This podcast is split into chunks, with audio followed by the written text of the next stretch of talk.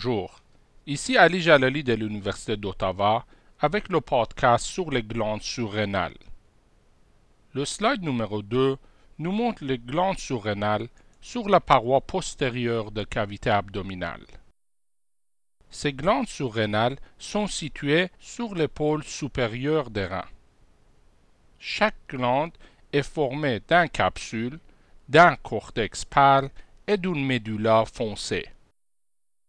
Le glande surrénale droite a une forme pyramidale. La glande surrénale gauche est semilunaire et peut s'étendre jusqu'aux îles de rein gauche. Notez bien que ces glandes sont rétropéritonéales. Le slide numéro 3 nous montre le rapport de la glande surrénale droite. Sa base est située sur le pôle supérieur du rein droit.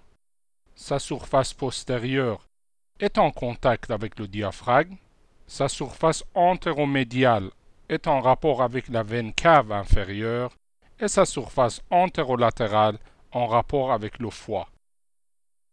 Le slide numéro 4 nous montre les rapports de la glande surrénale gauche. Sa surface latérale est concave et en rapport avec le rein gauche.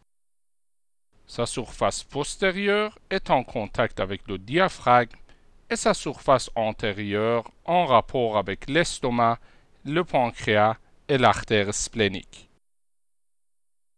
Avec le slide numéro 5, on commence notre étude de la vascularisation et de l'innervation des glandes surrénales. Comme on le voit sur le slide numéro 6, les artères surrénales supérieures sont des branches de l'artère phrénique inférieure. Les artères surrénales moyennes sont des branches de l'aorte et les artères surrénales inférieures sont des branches de l'artère rénale. Notez bien que la veine surrénale droite se draine dans la veine cave inférieure, mais la veine surrénale gauche se draine dans la veine rénale gauche.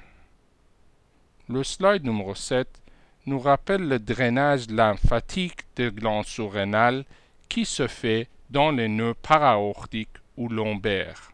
Ceci termine notre podcast sur les glandes surrénales.